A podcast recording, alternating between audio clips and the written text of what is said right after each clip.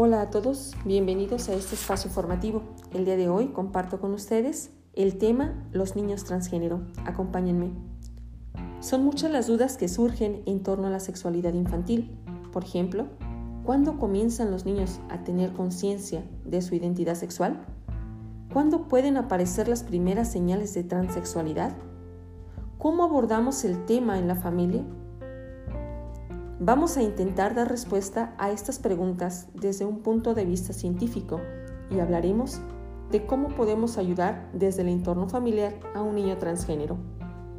Entre los 18 meses y los 3 o 4 años aproximadamente, los niños toman conciencia de su cuerpo y de las diferencias anatómicas entre los niños y las niñas.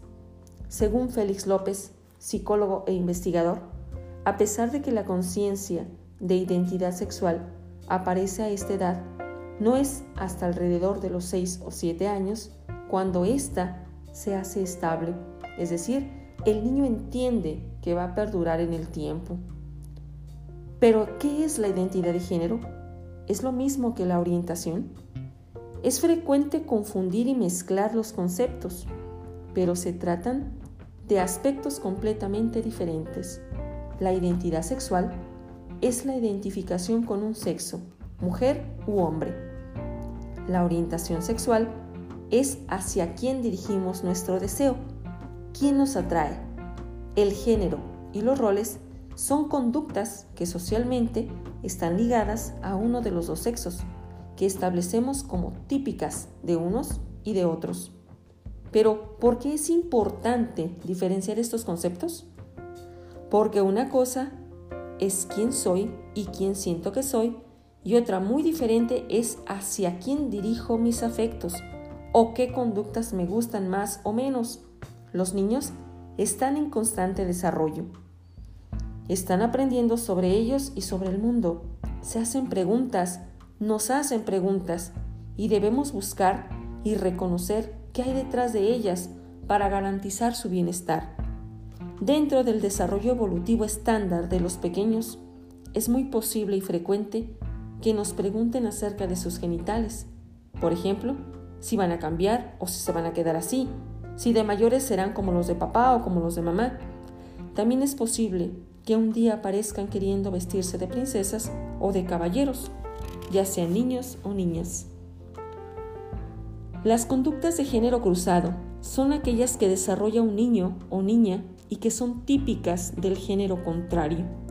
La aparición de estas conductas lleva a algunos padres a plantearse cuestiones como la identidad y orientación de sus hijos, pero no son indicativo de nada. Son juegos y juguetes, solo eso.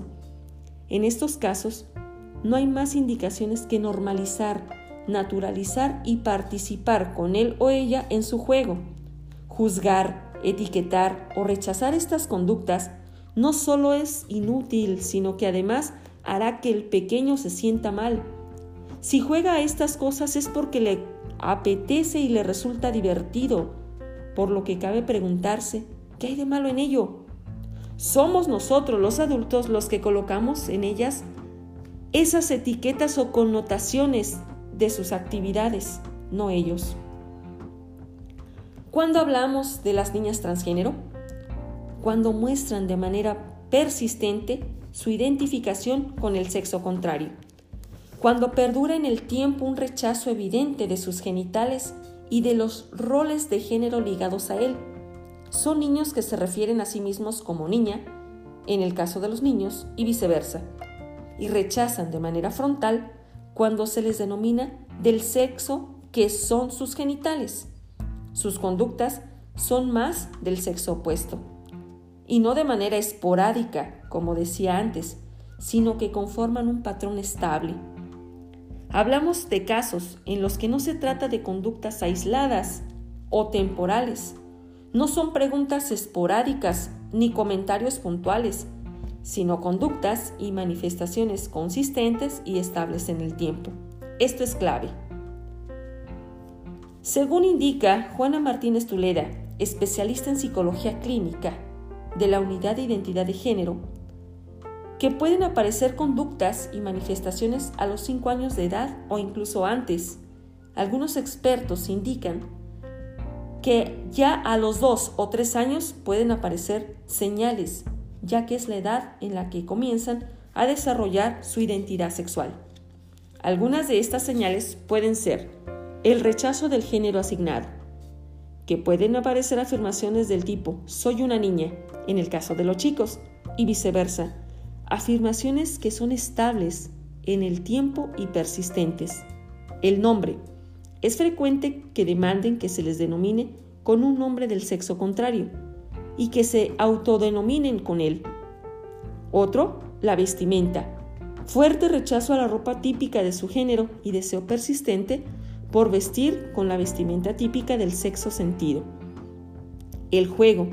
Se sienten más cómodos, buscan y desarrollan juegos que socialmente se establecen como propios del género opuesto.